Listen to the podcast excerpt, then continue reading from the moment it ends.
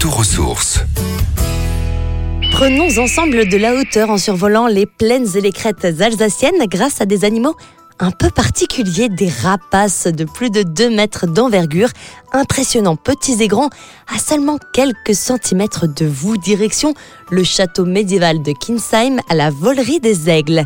Sur place, le très célèbre aigle royal, bien entendu, la chouette hulotte, le condor des Andes ou encore le grand-duc de Sibérie pas moins de 40 espèces de rapaces diurnes et nocturnes, des carnivores aux bien affûtés, à l'ouïe et à la vue très développée. Lors de votre visite, vous le constaterez, la volerie souhaite sensibiliser le visiteur au maintien de la biodiversité et à la conservation des espèces pour se faire au cœur du château, dans le caveau, vous allez avoir accès à une salle pédagogique avec des explications, des conseils et plein d'informations. Clou du spectacle, en plus de voir un tableau magnifique et d'exception en plein ciel, vous allez pouvoir vous-même prendre de la hauteur en montant dans le majestueux château.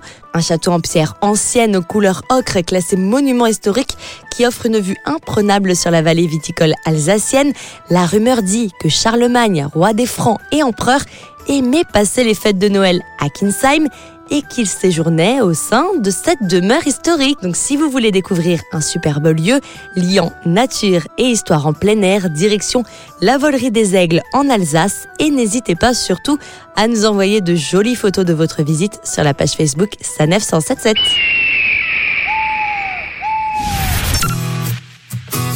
Retrouvez toutes les chroniques de Sanef 177 sur sanef177.com.